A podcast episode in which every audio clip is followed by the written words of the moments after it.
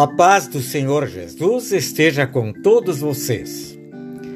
No livro de Apocalipse de São João, capítulo 7, versículos 13 e 14, lemos: Quem são estes que estão vestidos de branco? De onde foi que vieram? Estes são os que atravessaram sãos e salvos a grande perseguição.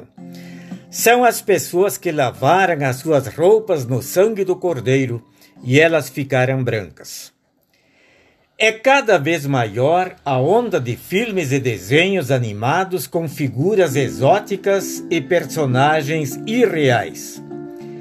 Seres estranhos aparecem como heróis, onde a vitória sobre os inimigos não se limita à derrota, mas sim a um violento massacre. Não será novidade se de repente aparecer um destes gênios da produção cinematográfica e apresentar a realidade do livro de Apocalipse em forma de ficção. O capítulo 7 do livro de Apocalipse fala de uma multidão tão grande que ninguém podia contar, todos vestidos de branco, vindos de todas as nações, tribos, raças e línguas. O cenário retrata os salvos por Cristo no céu.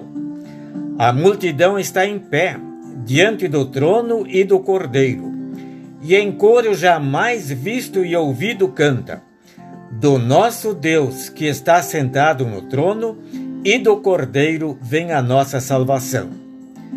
Um dos assistentes do cordeiro, querendo saber quem era esta multidão e de onde vinha, recebeu a seguinte resposta: São os que passaram pela grande perseguição. Eles lavaram as suas roupas no sangue do Cordeiro e elas ficaram brancas. Duas verdades se destacam aqui. Uma é que a afirmação parece ser contraditória, pois dificilmente uma roupa lavada em sangue se tornará branca.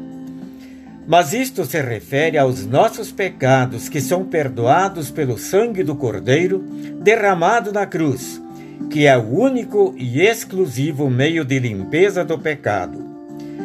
Deus já disse através do profeta Isaías no Antigo Testamento: Os seus pecados os deixam manchados de vermelho escuro, mas eu os lavarei e vocês ficarão brancos como a neve, brancos como a lã.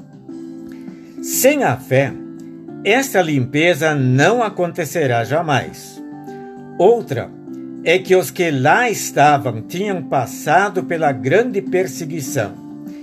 Esta é a característica da vida cristã aqui na terra: perseguição, dor e sofrimento. Jesus nos adverte dizendo: Todos odiarão vocês por serem meus seguidores mas quem ficar firme até o fim será salvo. E o Salvador ainda nos tranquiliza: No mundo vocês vão sofrer, mas tenham coragem, eu venci o mundo.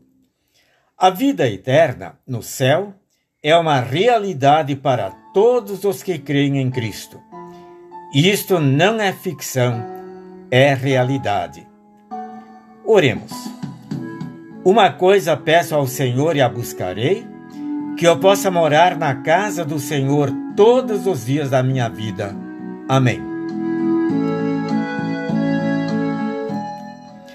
A mensagem que nós ouvimos é do devocionário 5 Minutos com Jesus, edição especial, escrita pelo reverendo Romeu Müller.